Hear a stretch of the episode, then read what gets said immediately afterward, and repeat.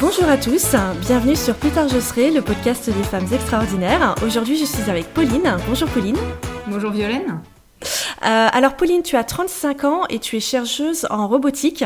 Euh, tu as fait Polytechnique euh, pour arriver là où tu en es et quand tu étais à Polytechnique, tu as un petit peu cherché ton chemin en termes d'orientation avant de te diriger vers la robotique.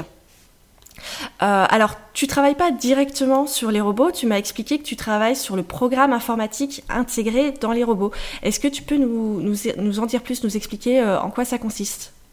Alors en fait, je travaille, euh, alors d'une certaine manière, je travaille sur les robots. Je travaille pas sur ce qu'on va appeler la conception mécanique des robots, c'est-à-dire que je fabrique pas, euh, je fabrique pas un robot.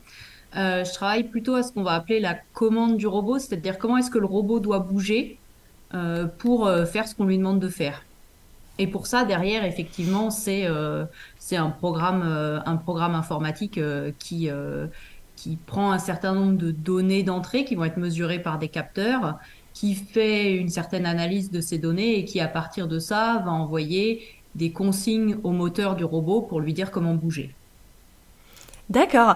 Et euh, sur quel, pour qu'on visualise un peu, sur quel genre de robot tu travailles? Est-ce que c'est des, robots un peu humanoïdes comme on voit dans les films, ou c'est plus, euh, euh, je vais grossir le trait, mais comme des robots ménagers?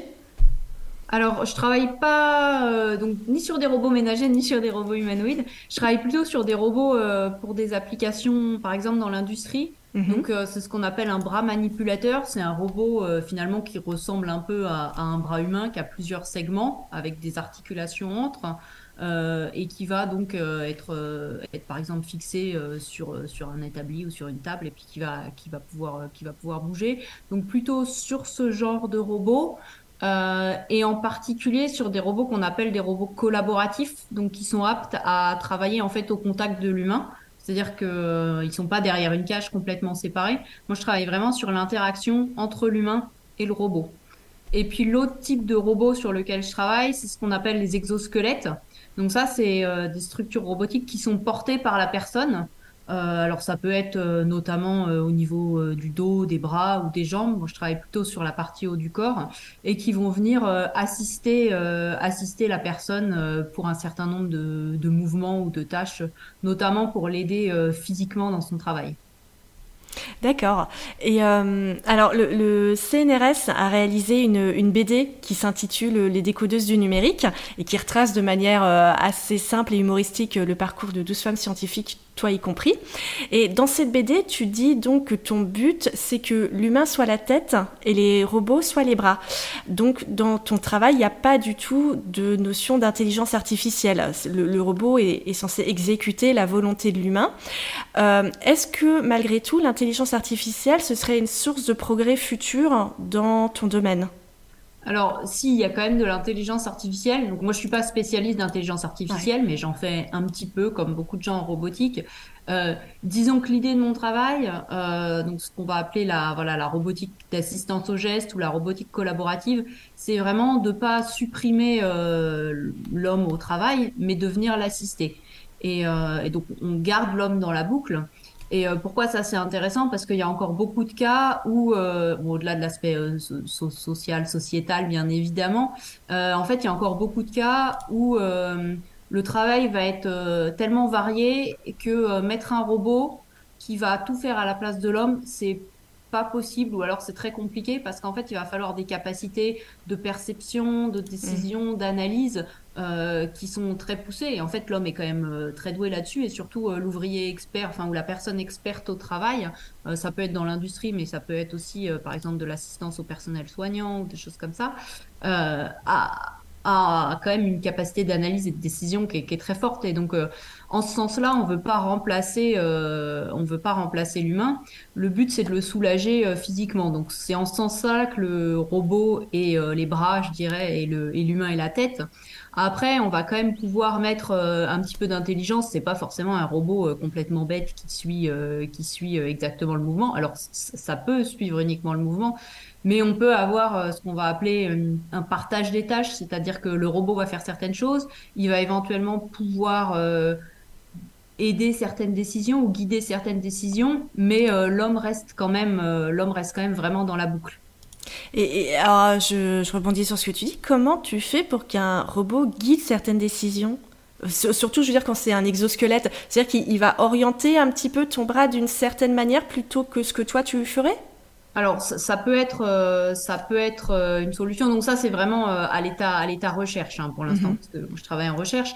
On peut envisager par exemple surtout pour des personnes qui vont peut-être être novices d'avoir des outils qui vont les guider pour acquérir les bons gestes, la bonne manière de faire les gestes d'un point de vue par exemple ergonomique ou les aider à les soulager d'une manière d'une manière qui va être optimale ou en tout cas en tout cas peut-être plus idéal que ce que, que ce qu'ils vont faire, euh, en se basant euh, sur des analyses du mouvement humain euh, qu'on va pouvoir qu'on va pouvoir enregistrer en fait à l'aide de capteurs pendant que la personne travaille. On va pouvoir acquérir des données, voir comment elle comment elle travaille, éventuellement construire des modèles de son geste. Alors ça, ça peut être fait en amont. Euh, et là, il y a, y a, un petit peu d'intelligence, euh, d'intelligence artificielle. Et puis après, exploiter ça pour effectivement guider. Par exemple, le mouvement du robot euh, peut guider le mouvement de le mouvement de l'humain sans forcément le contraindre complètement. On peut avoir un robot qui, entre guillemets, sent si la personne suit ou si la personne résiste. Et puis si la personne résiste, bah, mhm. cède et fait ce que la personne veut pour qu'elle reste en contact. Mais on peut lui suggérer des manières, des manières de travailler qui peuvent être peut-être alors soit plus efficace, mais surtout moi ce qui m'intéresse c'est meilleur du point de vue euh, du point de vue de l'ergonomie et de la santé de la personne euh, à long terme. D'accord. Et euh, alors tu parles beaucoup de soulager le corps de l'humain. Est-ce que, alors je sais que c'est pas exactement ton domaine, mais est-ce qu'on peut imaginer que les exosquelettes dans le futur ou bientôt d'ailleurs, je sais, sais pas où, où en est la recherche, arrivent dans le quotidien et en particulier pour les personnes handicapées ou âgées qui peuvent un peu moins compter sur leur corps? Alors euh, effectivement, c'est pas euh, c'est pas mon domaine principal, mais il y a beaucoup de recherches euh, sur les exosquelettes pour l'assistance, notamment effectivement aux mhm. personnes en situation de handicap. Par exemple, redonner de l'autonomie aux personnes aux personnes paraplégiques. ou à des personnes qui ont, des, certaines, certaines déficiences motrices, de l'assistance pour la rééducation après, par exemple, des AVC. donc ça, c'est des champs de recherche qui sont très actifs. Euh, il y a déjà certains produits commerciaux qui existent. Après, euh, il y a une grosse barrière euh, qui est le coût. en fait, mm. c'est des systèmes qui sont très complexes, qui aujourd'hui coûtent encore très cher. donc, on peut espérer que dans les années à venir, ça va, ça va décroître. Mais c'est vrai que je pense que c'est pour ça que c'est pas encore. bon, et puis il y, a plein de problématiques de recherche qui font que euh, par exemple, on va pas pouvoir se déplacer, euh, on va pas pouvoir se déplacer très vite, peut-être avec un exosquelette. Euh, donc il y a toujours des améliorations constantes. Maintenant, c'est vrai qu'un des freins, malheureusement, un des freins aussi à l'entrée, c'est le coût des systèmes.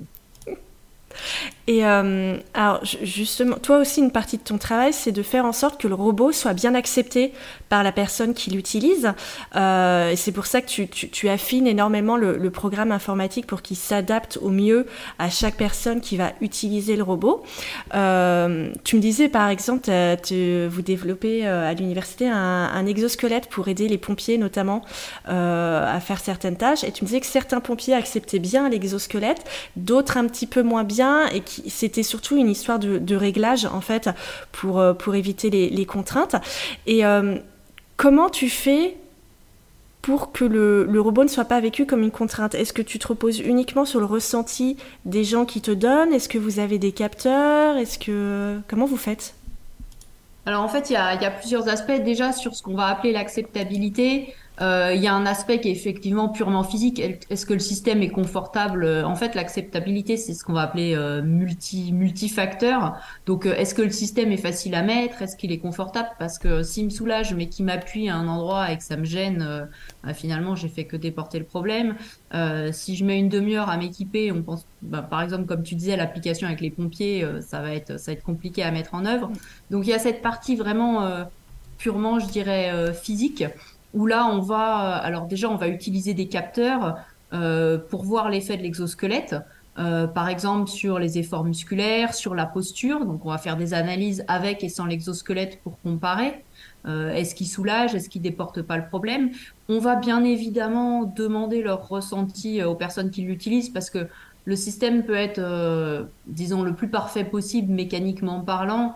ça reste un système qui est en interaction hyper étroite avec l'humain et, euh, et, en fait, le ressent, enfin, si, si, la personne n'est pas convaincue et ressent une gêne parce que, par exemple, bah, différentes personnes ont différentes morphologies, on a beau avoir beaucoup de réglages, euh, il y a, il peut y avoir euh, certaines parties qui sont pas euh, totalement adaptées à la morphologie d'une personne. Ça, c'est aussi des champs de recherche, alors à plus long terme, mais comment faire faire des choses qui vont vraiment s'adapter s'adapter à chacun.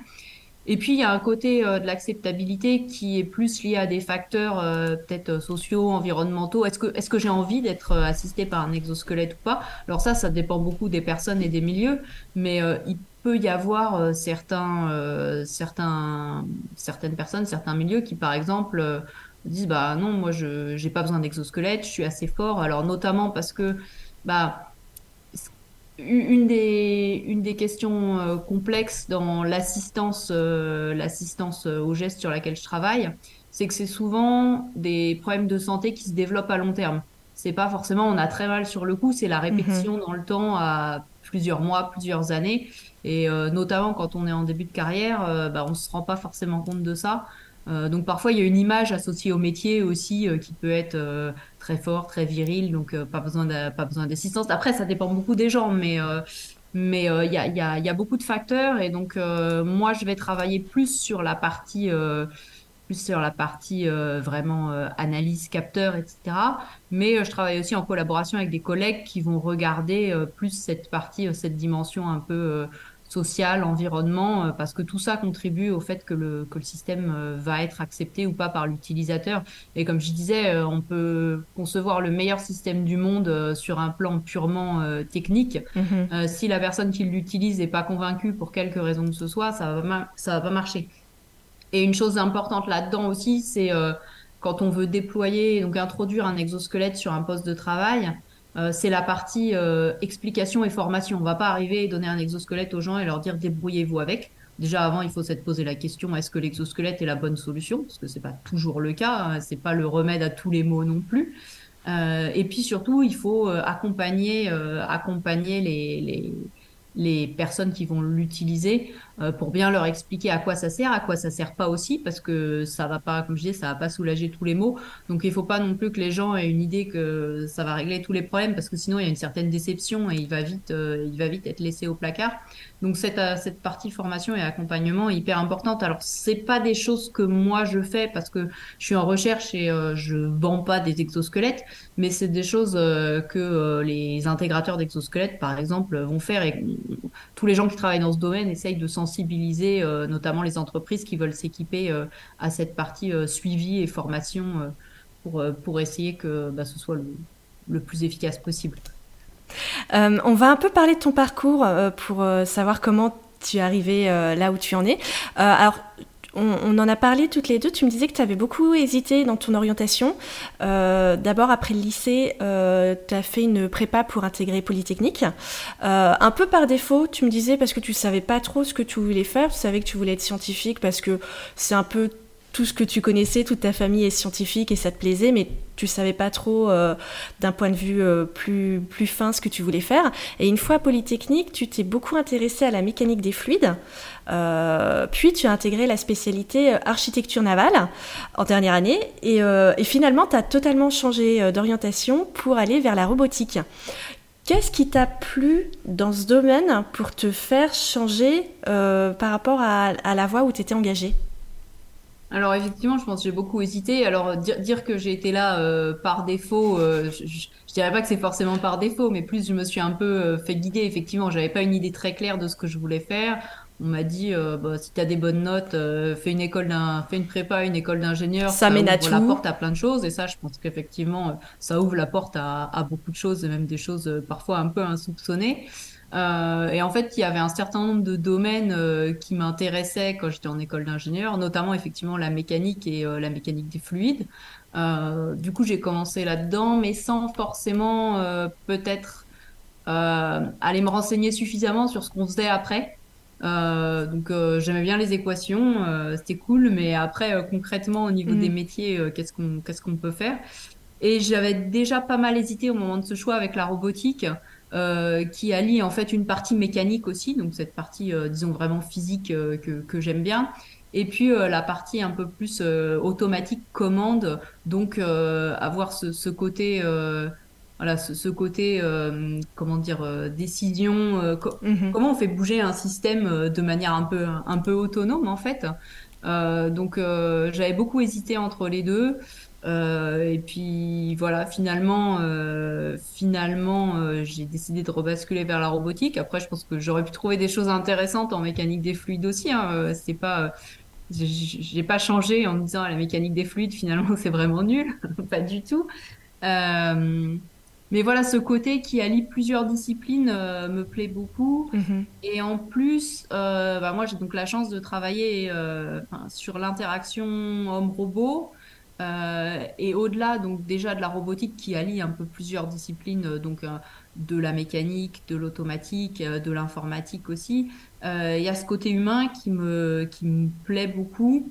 Euh, donc, je suis pas spécialiste de biomécanique, de neurosciences, etc. Mais j'en fais un peu. Je travaille avec des collègues euh, euh, qui, qui, sont spécialistes du sujet. Et, euh, et ce côté pluridisciplinaire me plaît beaucoup parce qu'en fait, j'apprends toujours des nouvelles choses. Alors, je pense qu'en recherche, de manière générale, on apprend souvent des nouvelles choses. mais là, c'est vrai que de voir ça un peu dans plusieurs domaines et d'avoir plusieurs perspectives différentes, parfois sur un même problème, mhm. je trouve que c'est hyper enrichissant. Euh, donc voilà, et puis c'est vrai qu'il y a un côté, euh, mon, mon, boulot est jamais, euh, alors c'est jamais le même, mais il y a des côtés, j'ai vraiment des côtés expérimentaux forts avec donc certaines manips avec avec des personnes où on va justement mettre des capteurs, analyser les mouvements, euh, leur demander éventuellement leur avis. J'ai des parties qui sont plus informatiques euh, avec du code. Euh, j'ai bien sûr comme, euh, comme en recherche de la lecture et de l'écriture d'articles. Enfin, c'est vraiment varié et, euh, c'est ce qui me plaît, quoi. C'est n'y a pas de routine, en fait. Alors, selon toi, quand on est jeune, euh, Qu'est-ce qu'on peut faire pour euh, trouver ça va pour maximiser les chances de d'être dans la voie qui, qui, va mener à un métier qui nous plaît? Est-ce qu'il est indispensable d'expérimenter des tas de domaines différents pour savoir ce qu'on veut faire? Ou alors quand on pense avoir trouvé le, le truc qui, qui, nous plaît et qui nous passionne, faut y aller à fond et, et un petit peu, je vais, je vais dire, euh, je vais grossir le trait, mais un petit peu occulter ce qu'il peut y avoir à côté euh, alors c'est pas une question facile, surtout que euh, comme moi j'ai beaucoup hésité, je sais pas si Justement, c'est pour ça que je te la pose. euh, bah, je, je, pense que déjà, alors euh, c'est sans doute un peu basique ce que je vais dire, mais se renseigner sur, bah, en fait, avec telle formation ou telle orientation, qu'est-ce qu'on peut faire et quels sont les métiers. Et dans ce sens-là, alors, euh, c'est pas toujours facile de faire des stages, mais euh, en fait, euh, c'est comme ça qu'on se rend compte parce que entre ce qu'on va apprendre en cours, qui est, qui est, indispensable hein, pour avoir les bases théoriques, et ce qu'on va faire dans la vie de tous les jours, bah, c'est pas forcément du tout la même chose. Mm. Et c'est vrai qu'en ce sens-là, je pense que c'est pas forcément facile à mettre en place, mais renforcer la possibilité de faire des stages de, de découverte à différents niveaux, en fait.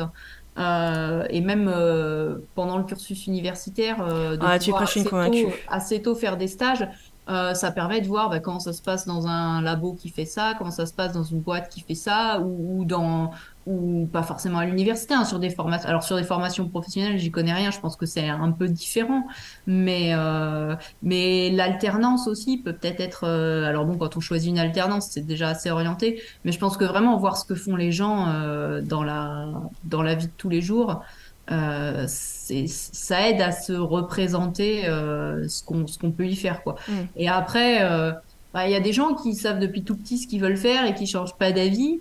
Euh, et je pense que dans ce cas-là, c'est très bien. Et peut-être qu'ils euh, sont aussi pas mal renseignés, comme ils sont passionnés mm. de, de, cette chose-là, ils sont pas mal renseignés, donc ils savent où ils vont.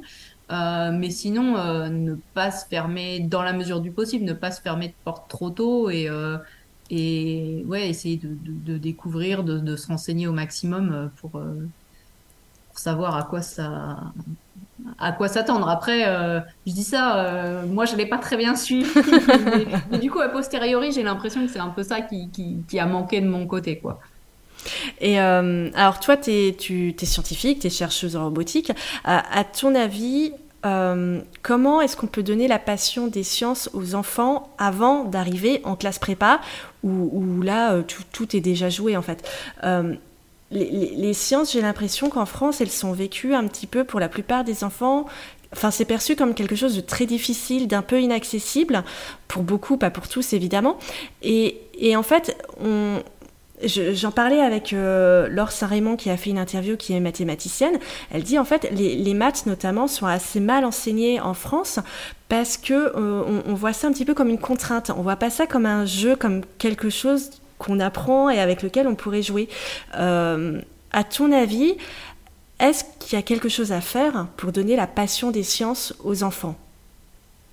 Alors, je, ne me permettrai pas de juger sur comment est fait l'enseignement des sciences, euh, des sciences euh, en France, hein, mais euh, alors ce côté effectivement jeu et ludique, bah, c'est ce que j'aurais dit. alors ici aussi, je sais pas si je suis très bien placée pour parler parce que moi j'avais des facilités dans les domaines scientifiques quand j'étais, enfin en fait au cours de ma scolarité. Donc pour moi, c'était quelque chose que j'aimais bien euh, parce que bon, parce que déjà ça me demandait moins d'efforts que d'autres que d'autres disciplines. Euh, mais il y a deux choses. Il y a l'aspect ludique et effectivement la découverte des sciences finalement dès les petits, alors sous forme de jeu, sous forme de euh, je pense alors ça c'est pas fait forcément c'est pas fait forcément à l'école mais il y a des choses des événements comme les fêtes, la fête de la science les choses comme ça où tout le monde n'a pas toujours accès et c'est c'est c'est pas forcément euh, c'est pas forcément évident. Mais effectivement essayer peut-être d'enseigner enfin d'ajouter des parties euh, un peu moins scolaires entre guillemets et surtout euh, en fait de voir de voir à quoi ça sert concrètement alors bon bien sûr on va pas en maternelle voir à quoi sert concrètement des concepts qu'on apprend qu'on apprend en prépa mais finalement on, mon impression, c'est qu'on a un apprentissage qui est euh, très, très théorique et qu'on a du mal à savoir bah, en fait à quoi ça peut servir dans la vraie vie. Euh, à part euh, savoir compter pour aller faire ses courses et passer à la caisse, on est bien d'accord. Mais et en fait, enfin pour moi, ça a un peu été une motivation quand il y a des choses où j'ai découvert, je me disais ah mais ça, ces choses-là, par exemple en prépa, il y avait des choses en maths, je me disais mais ça, euh, pourquoi est-ce qu'on apprend ça? Franchement, ça, enfin, ça, ça m'intéresse pas. Ça sert à rien. en fait, après, euh, quelques années après, j'ai découvert à quoi ça pouvait servir dans mon domaine. Et là, euh, je me suis dit, bah oui, finalement, finalement, en vrai, c'est quand même utile et ça, ça, ajoute une motivation. Et puis un, autre exemple peut-être, alors qui est aussi un exemple personnel, mais moi j'aime beaucoup donc la physique et la mécanique particulièrement. Euh, donc un sous-domaine. Alors la mécanique, c'est pas forcément réparer sa voiture, hein, c'est plutôt un, un sous-domaine euh, qui va étudier les mouvements, les forces, euh, etc. Sous-domaine de la physique. Et en fait, j'aimais bien ça parce que j'arrivais à me représenter concrètement, euh, concrètement, finalement des situations à quoi à, quoi ça pouvait servir.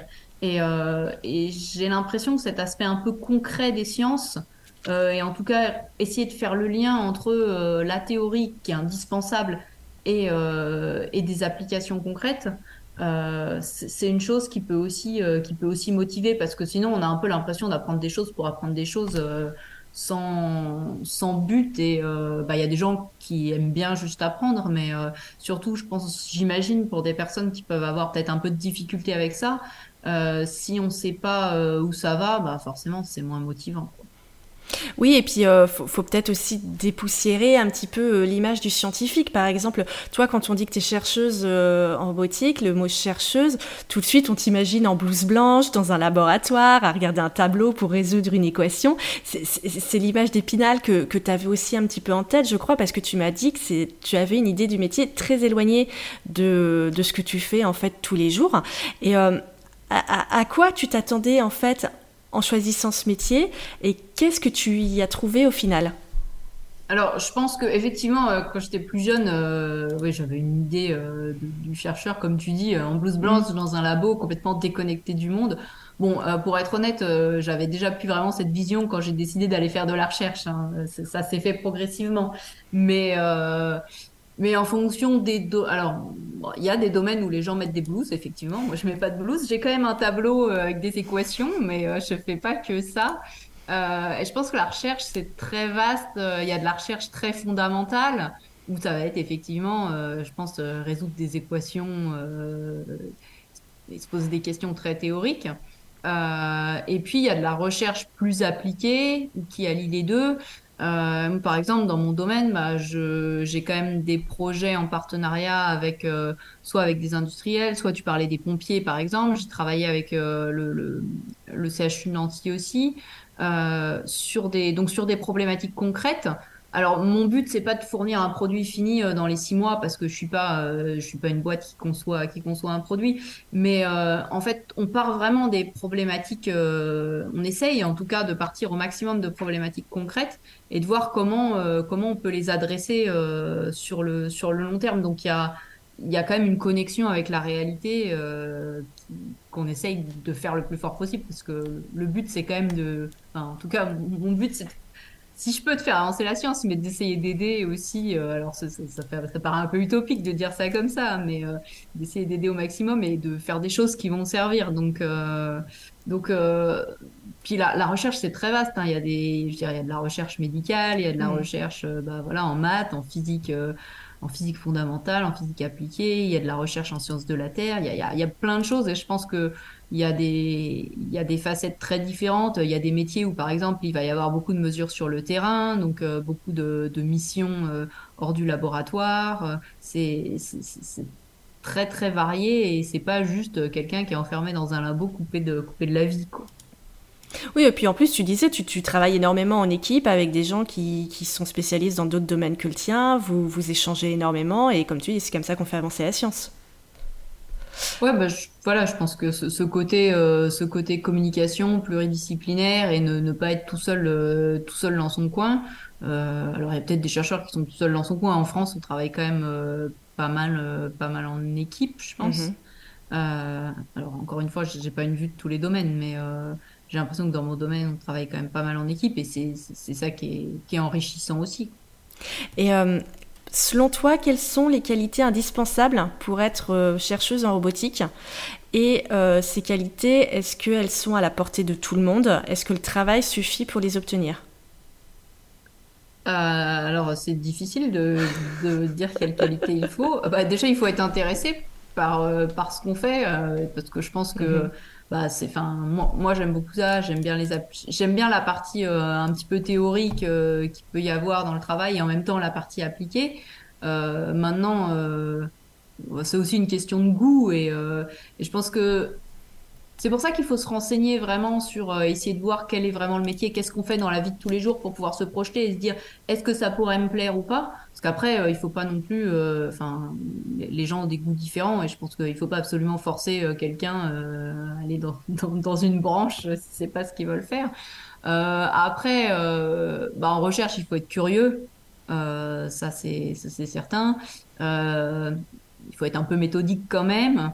Je pense qu'il faut être un alors têtu, je sais pas si c'est le mot, mais en tout cas un peu euh, persévérant. Voilà, persévérant, c'est mieux que têtu. mais euh, parce que euh, on va pas avoir, on n'a pas la réponse à tout, on n'a pas une solution tout de suite.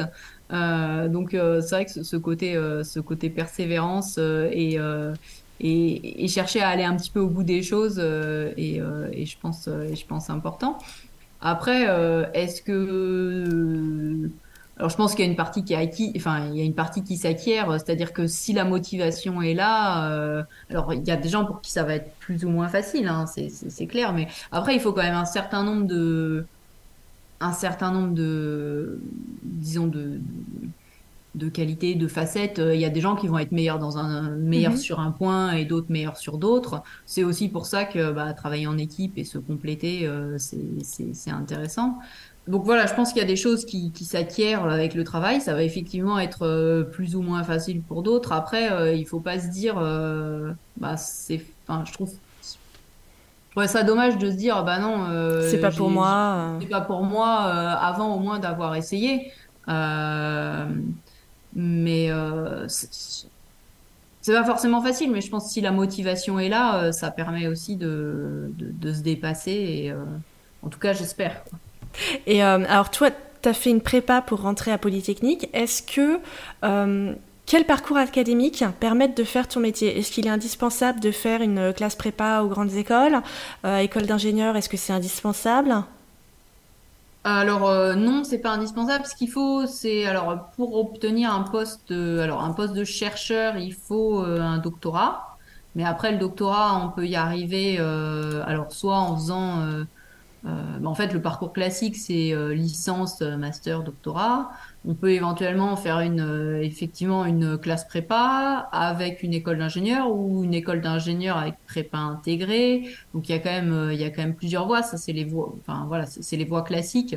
mais il y a un moment, un autre où, en tout cas en France, pour pour être chercheur dans le monde académique, euh, donc à l'université, il, euh, il, faut un doctorat. Après, il y a aussi d'autres métiers autour de la recherche, euh, par exemple ingénieur dans des laboratoires. Alors, il peut y avoir ingénieur dans des dans des boîtes qui font de la recherche et développement, ingénieur dans des laboratoires, où là on passe pas forcément par le doctorat, donc ça va être soit un master avec une formation quand même assez orientée, bah, assez orientée ingénierie, mm-hmm. soit une école d'ingénieur.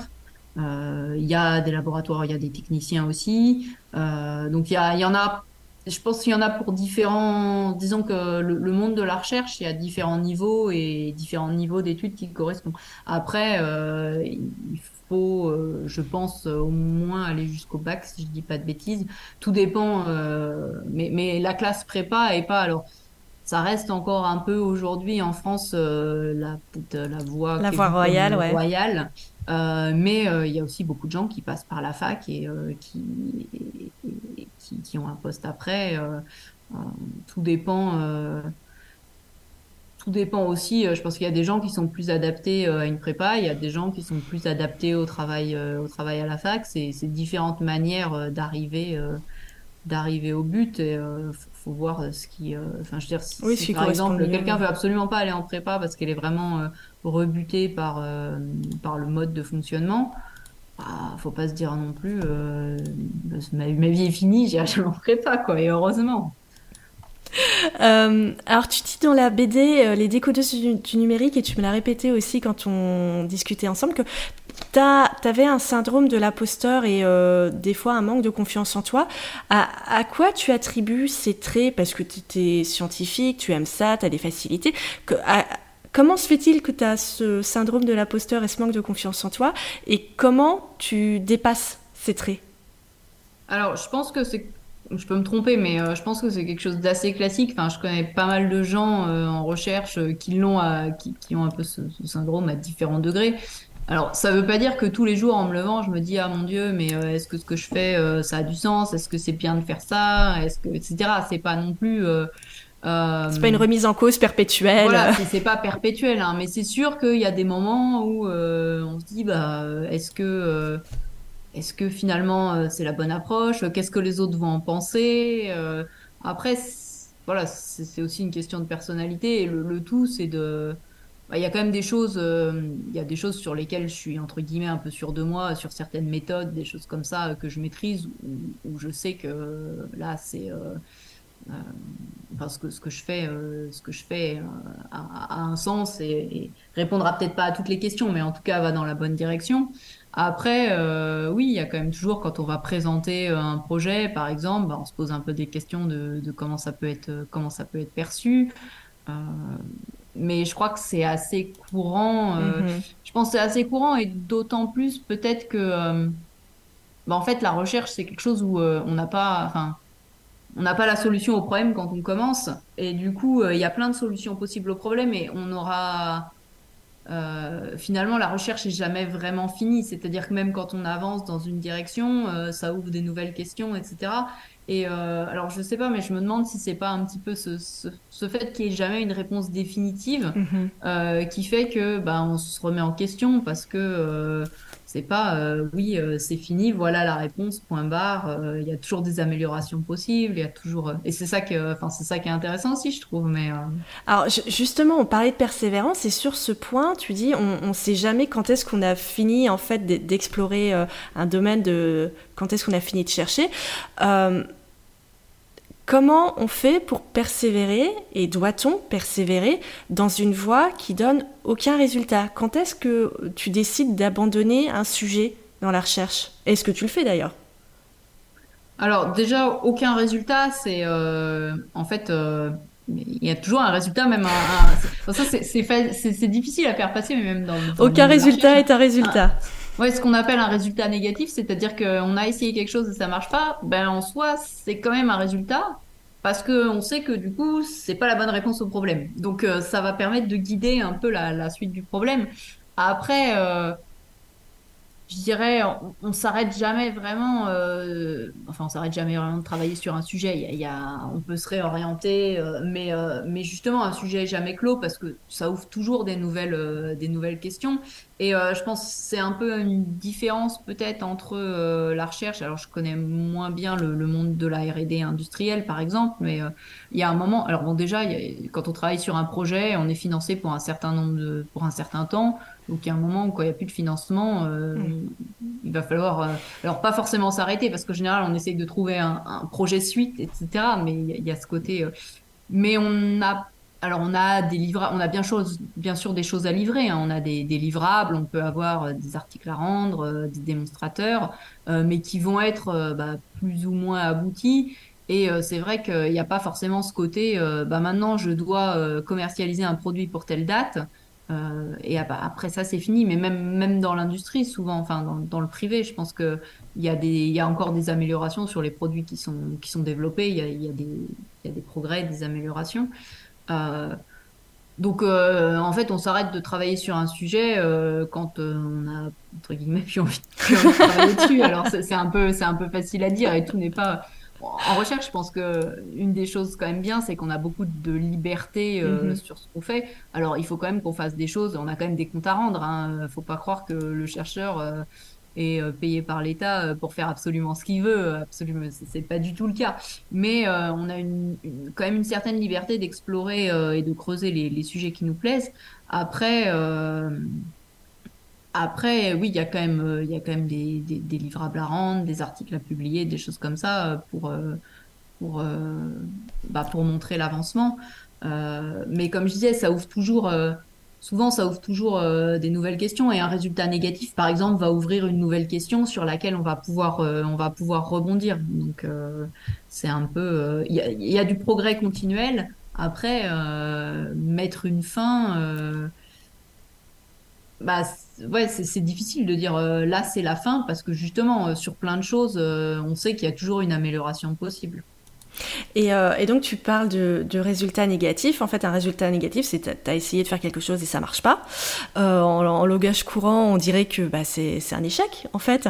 Mais est-ce que la peur de l'échec est compatible avec la recherche scientifique? Ou est-ce qu'il faut totalement décorréler le fait de ne pas trouver ou d'échouer à quelque chose de négatif Alors, euh, je pense qu'effectivement, si déjà on se dit en recherche, à chaque fois qu'on va tenter quelque chose, ça va marcher, euh, bah, on est un peu, mal parti. Peut-être qu'il y a des gens, à chaque fois qu'ils essayent quelque chose, ça marche, mais en général, euh, bah, parce que, non, on peut être vraiment un génie et avoir toutes les bonnes, toutes les bonnes intuitions, mais sinon, c'est justement comme c'est pas appliquer une solution qui existe déjà sur un problème euh, très proche ou, euh, euh, prendre un catalogue de solutions et chercher la meilleure parmi celles-là. Ce, côté exploratoire fait que bah, il y a des fois où on se trompe ou on se trompe partiellement. Alors c'est pas forcément, on s'est complètement mis le doigt dans l'œil et ça a rien à voir, mais on va on va avoir euh, essayé euh, bah, telle méthode et puis euh, il se trouve que ça marche pas si bien que ça. du coup, ça mais en voyant ce qui marche pas complètement bien, ça nous aide à finalement raffiner la question et, et aller vers une méthode qui serait un peu qui serait un peu plus adaptée quoi. Mais je pense que j'ai l'impression que c'est un peu l'avis du chercheur quoi. C'est-à-dire que il y a toujours voilà, on, ne trouve pas la solution miracle euh, du premier coup, quoi. En tout cas, la plupart des chercheurs, je pense. Donc euh, oui, il faut être prêt à ce que euh, quand on fait une expérience, ben tout, tout va pas tout va pas marcher tout de suite. Il va falloir faire des hypothèses, un certain nombre d'hypothèses aussi. Souvent, on commence par travailler sur un problème qui va être un petit peu plus simplifié, dans ce qu'on appelle des hypothèses simplificatrices. et puis, au fur et à mesure, on va vers un problème qui est qui est le de plus en plus riches et qui correspondent de plus en plus euh, à, la, à la vraie vie, entre mm. guillemets. Euh, ça, a un côté, euh, ça a un côté progressif aussi. Quoi, donc, alors sur un autre sujet, selon toi, j'ai plus les statistiques en tête, mais c'est assez négligeable. Selon toi, comment s'explique le faible taux de femmes euh, dans les métiers scientifiques? Est-ce que c'est dû à, je sais pas, un manque d'intelligence innée euh, chez la plupart des femmes, enfin, ou, de, de, un manque de qualité scientifique qui serait naturel? Alors non, je pense pas. Bon, je pense que la question est un peu provocatrice. tu crois? Non, clairement, euh, clairement non. Après, pourquoi est-ce que euh, y a, c'est vrai qu'il y, a peu de femmes euh, en sciences et, euh, et, plus on avance dans la carrière, dans le dans la carrière, en fait, euh, finalement, souvent moins il y a de femmes. Bah, alors, pour ce qui est de la carrière, comme dans beaucoup de domaines, il y a bah, sans doute des freins. alors quand, on bah, quand on a peut-être des enfants, on passe du temps. Enfin, la, répartition, même si on va vers beaucoup de progrès, la répartition un certain nombre de tâches euh, qui peuvent être familiales ou ménagères, hommes-femmes, euh, et pas. Euh, il y a des progrès hein, qui ont été faits clairement, mais pas forcément optimal. Après, pourquoi il y a peu de femmes en sciences tôt finalement bah, y a, alors ça c'est ce que je vais dire est, assez basique, hein, mais je pense effectivement il y a les clichés, il y, a, un certain nombre de clichés qu'on essaye de combattre, mais qui sont qui ont, parfois un peu un peu la vie dure. Euh, après, euh, j'ai l'impression qu'il faut essayer de sensibiliser euh, aux sciences dès le plus jeune âge, parce que mettre mettre des quotas plus tard ou des choses comme ça. En fait, si si c'est à l'université qu'on commence à, essayer de régler le problème, c'est en fait euh, un peu trop tard. Quoi. Je pense qu'il faut. Euh, il faut agir en amont. Ça ne veut pas dire qu'il faut dire à toutes les femmes faites de la science. Il faut que les gens fassent, comme, comme, les, comme les, que ce soit les femmes ou les hommes. Je pense que dans la mesure du possible, dans un monde idéal, chacun fait ce qu'il a envie de faire. Mais par contre, essayer assez tôt de bah, finalement d'ouvrir les yeux sur toutes les possibilités à tout le monde, que ce soit les hommes, euh, les hommes ou les femmes et dans les sur les différents métiers, euh, pour euh, bah, pour ne pas avoir justement euh, de clichés sur ce métier c'est ça euh, ou ça, de clichés erronés et, et, et pouvoir choisir quoi. Donc après peut-être montrer. alors moi j'ai pas l'impression que j'ai eu un modèle en me disant mhm. euh, telle femme était pour moi un modèle et, je vais le suivre. Euh, peut-être inconsciemment, hein, mais euh, en tout cas, je n'ai pas en tête comme ça. Mais dans certains cas, peut-être que montrer effectivement que il y a des, c'est ce qui est fait d'ailleurs déjà un petit peu. Hein, je pense que c'est aussi un peu ce que tu fais avec ton podcast, mais montrer que bah, dans des domaines qui sont réputés pas forcément féminins, il y a des femmes et qui s'épanouissent dans ce qu'elles font. ça peut aussi permettre, j'espère, de de montrer aux plus jeunes euh, qu'il ne faut pas se fermer de porte. Oui, tout à fait. Et puis, tu as, totalement raison quand tu parles de, de l'influence des clichés euh, sur le fait qu'on fasse des sciences ou non. Euh, peu, peu, importe le fait qu'on aime ça, parce que je ne sais pas si tu en as entendu parler de, de cette expérience, d'ailleurs ce n'est pas qu'une parce qu'elle a été reproduite des dizaines de fois, mais c'est des chercheurs qui font passer un test à des écoliers et des écolières, ils ont 7-8 ans, et ils leur montrent une figure géométrique un peu complexe, et ils leur disent qu'ils doivent refaire de, mémoire cette figure géométrique. Alors, à un premier groupe, les chercheurs disent aux enfants que c'est un, euh, un exercice de géométrie. Et au deuxième groupe, ils disent que c'est un exercice de dessin. Dans le premier groupe, où c'est un, présenté comme un exercice de géométrie, c'est les garçons qui sont bien meilleurs que les filles. Et dans le deuxième groupe où on dit que c'est un exercice de dessin, c'est les filles qui sont meilleures que les garçons, alors que l'exercice est exactement le même. Et, donc on en revient encore une fois à la perception de, des capacités qu'on peut avoir en fonction d'un cliché. C'est-à-dire que le cliché tenace de euh, les filles sont nulles en sciences, il est là et il a un vrai effet parce que sinon les filles, elles performeraient aussi bien si on leur disait que c'était un, exercice de dessin qu'un exercice de géométrie. Est-ce que toi, tu as déjà expérimenté ou constaté euh, ça, le, fait qu'il y ait certaines femmes du coup qui se, pas qui se sabordent, mais qui, qui n'ont pas un niveau de enfin, qui n'ont pas des capacités aussi élevées que ce qu'elles pourraient être si y avait pas, si elles n'avaient pas en tête un, cliché euh, de la fille euh, pas bonne en sciences. Alors j'ai du mal à répondre comme ça. Ah, moi, je suis nulle en dessin. Alors, c'est un exercice de dessin. Je pense que je serais hyper mal barrée. mais c'est marrant d'ailleurs parce que je connaissais pas cette version-là, mais j'ai des collègues qui ont travaillé sur une sur une expérience comme ça de menace du stéréotype avec un mhm. jeu de. C'était avec un jeu de balle, donc c'était un petit peu différent, mais. Un jeu de balle? Mais euh, bah avec euh, le côté, euh, le, stéréotype entre guillemets, les garçons sont bons au jeu de ballon et les filles sont, les filles sont mauvaises. Bon, ça me faisait juste penser à ça parce que c'est des collègues que je connais qui ont travaillé justement là-dessus et qui montraient l'influence d'une d'une menace. sans dire, sans dire c'est les femmes ou c'est les hommes qui sont meilleurs, mais simplement il y a des différences de genre sur, sur tel, telle expérience, euh, enfin sur tel euh, jeu.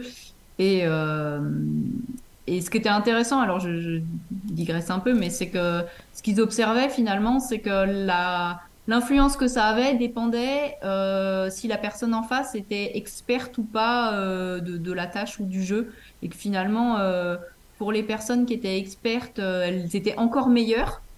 Donc en fait, ça avait l'effet presque inverse, quoi. Alors est-ce que c'est alors je, je, je je sais pas et puis je j'ai pas tous les détails de l'article de l'article et de la manip en tête, mais euh, est-ce que c'est parce que on se dit euh, bah non en fait moi je suis je sais que je suis finalement c'est une question de confiance en soi aussi. Je sais que je suis bonne dans ce domaine euh, où je suis bonne au jeu de ballon et donc c'est cliché c'est n'importe quoi et je vais leur montrer entre guillemets. Alors là j'extrapole enfin j'extrapole mm-hmm. c'est mon interprétation hein, mais et euh, par contre, chez les personnes novices qui connaissaient pas le, jeu, là, euh, les, les performances étaient euh, finalement encore plus dégradées, donc encore plus mauvaises avec cette menace du stéréotype. Alors, du coup, est-ce que là, il y a le côté manque de confiance en soi ah bah déjà je connais pas trop le, mhm. jeu et en plus les femmes sont probablement plus mauvaises donc je vais pas y arriver.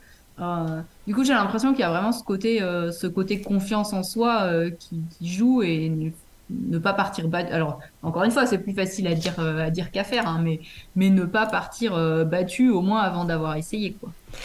Et tu as dit tout à l'heure, euh, le, le, rôle des modèles peut aider aussi certaines personnes, voir que certaines personnes font un métier qui est traditionnellement masculin ou traditionnellement féminin, ça peut aider personnes du sexe opposé à, à, à le faire. alors toi, tu dis que tu n'en as pas eu besoin, ou en tout cas, tu t'as pas l'impression d'en avoir eu. Euh, est-ce que le, ce rôle des modèles, c'est la raison pour laquelle tu as participé à la BD euh, Les décodeuses du numérique du CNRS Est-ce que c'était pour montrer, euh, allez-y, c'est possible? Alors, je... C'est vrai que quand on m'a demandé de participer à cette BD, au début, j'ai eu un peu, enfin, entre guillemets, un peu des doutes. déjà, j'étais assez dans ma carrière, je me suis dit, bah, en fait, moi, j'ai eu beaucoup de chance euh, de pas subir euh, mhm. discrimination homme-femme, en tout cas de pas de pas en rendre compte. Peut-être que je l'ai subi, et j'ai jamais eu l'impression d'avoir de frein, et donc je me sentais pas vraiment légitime. Je me dis, mais il y a plein de gens, et d'ailleurs ça se voit dans la BD, il y a, y a, quand même un certain nombre de femmes qui, qui relatent des événements euh, qui relève euh, du sexisme, alors euh, à des degrés plus ou moins, on va dire plus ou moins graves, hein, mais et du coup, je me suis un peu posé la question.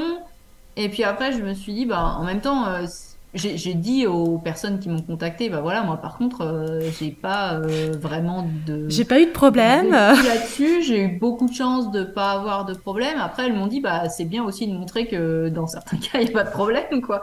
Euh, même si c'est peut-être encore beaucoup des cas minoritaires, c'est vrai que bah, montrer que parfois ça, ça, ça peut bien se passer, c'est quand même pas mal. Et puis bah, du coup, ayant dit ça, je me suis dit, si on continue à me proposer, euh, finalement, euh, les, les, personnes qui font la BD ont une meilleure euh, pense, vision de moi. Il y avait par exemple la cellule parité de l'Institut dont je dépends au CNRS qui, qui montait ça, donc qui a, je pense, une, bah, une meilleure vision sur les, les, statistiques globales et sur ce dont il peut y avoir besoin ou pas.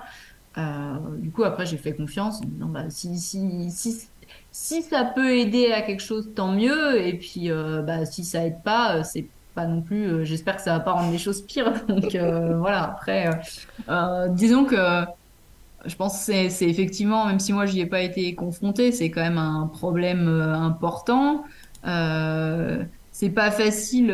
Enfin, à mon échelle, je sais pas toujours comment aider. Mm-hmm. Et du coup si on me demande de faire quelque chose en disant bah peut-être ça peut être utile, il faut tenter quoi. Après, même si c'est un peu curieux, parce que c'est vrai qu'en tant que scientifique, euh, on a plus l'habitude d'être mis en avant euh, quand on va donner euh, une conférence sur nos recherches et vraiment la personne elle-même est un peu, enfin, on fait un peu abstraction de la personne et on se concentre vraiment sur les recherches. Donc, c'était un peu étrange cette entre guillemets mise en lumière plus de plus de, de la personne que de.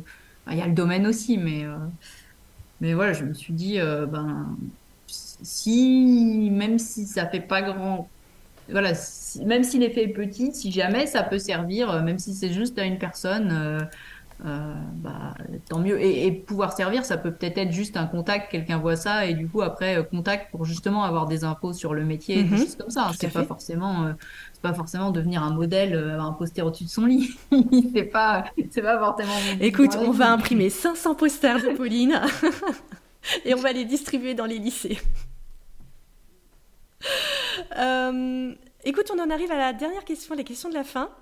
Euh, quelles sont les deux femmes, une que tu connais et une que tu ne connais pas, euh, que tu voudrais voir interviewer dans un, un, prochain épisode du podcast?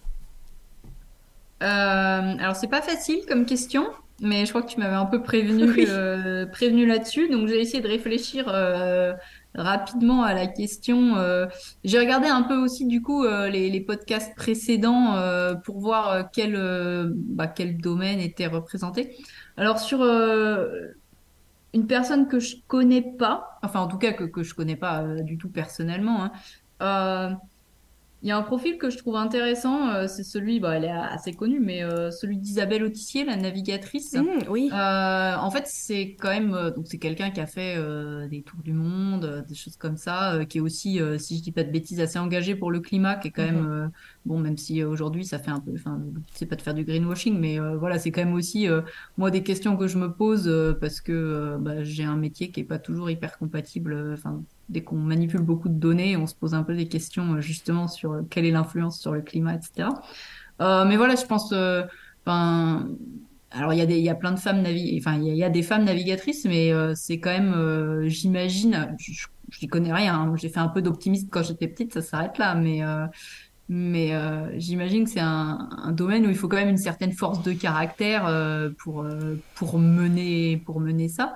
Euh, donc voilà, je trouvais que c'était un profil intéressant que j'ai pas forcément euh, retrouvé sur euh, sur les podcasts qu'il y a pu y avoir. Très bonne idée. Voilà, c'est sur. Après la personne que je connais, c'est difficile à dire parce que il y a plein de femmes que je connais qui ont des parcours des parcours intéressants. donc Ouais, j'avais un petit peu en tête, mais après, une personne qui fait euh, de la recherche, alors aussi de la recherche, mhm. bon, euh, c'est assez proche, mais euh, dans le domaine des géosciences. donc un domaine qui est très différent et et alors que bon, pareil, j'y connais rien, mais je trouve ça assez intéressant et je pense qu'en fait il y a plein de domaines. Alors c'est vrai qu'on dit il y a peu de femmes en maths, il y a peu de femmes en informatique, en robotique, mais en fait il y a plein de dans la recherche, il y a plein de domaines où il y a finalement peu de femmes. Et, euh, je pense que c'est un métier qui est assez, aussi assez différent de ce que je peux faire, avec euh, peut-être des missions sur le terrain euh, plus, que, plus que je peux faire aussi, euh, loin, etc. Donc euh, voilà, j'avais l'impression que ça pouvait possiblement aussi être un profil intéressant, même ah bah si il y, a, y, a, aussi ce côté recherche il va du coup être un peu peut-être un peu oui, mais comme tu dis, certains euh, aspects au mien quoi. Mais euh, tous les parcours sont différents et tout le monde a mis en place des, techniques différentes pour arriver là, là où ils en sont. Donc euh, c'est ça aussi qui est, qui est intéressant, c'est comment on fait pour surmonter les barrières que chacun a, a rencontrées dans sa vie pour finalement faire le métier de ses rêves. Oui, puisqu'on le voit. Bah, D'ailleurs, tu parlais tout à l'heure de la BD des codeuses du mhm. numérique. donc, c'est uniquement des femmes en sciences, en plus en sciences du numérique. Et on voit bien que les parcours sont tous, euh, alors pas forcément les parcours, euh, disons scolaires, euh, mais en tout cas les, comme tu disais, les, les, chemins pour y arriver, les épreuves entre guillemets qui pour certains sont des vraies épreuves, pour d'autres ça se, ça s'est bien passé, et les, les, réflexions rencontrées, etc. vont être très différentes. Et du coup, ce, ce côté-là fait que bah, même, même deux femmes en sciences un peu dans le même domaine vont pas forcément avoir la même, euh, le même parcours et la même vision euh, sur, euh, sur un certain nombre de mm, choses. Tout à fait. bah écoute, on en a terminé. Merci beaucoup pour ton temps et pour tes réponses. Bah, merci à toi. Merci pour tout.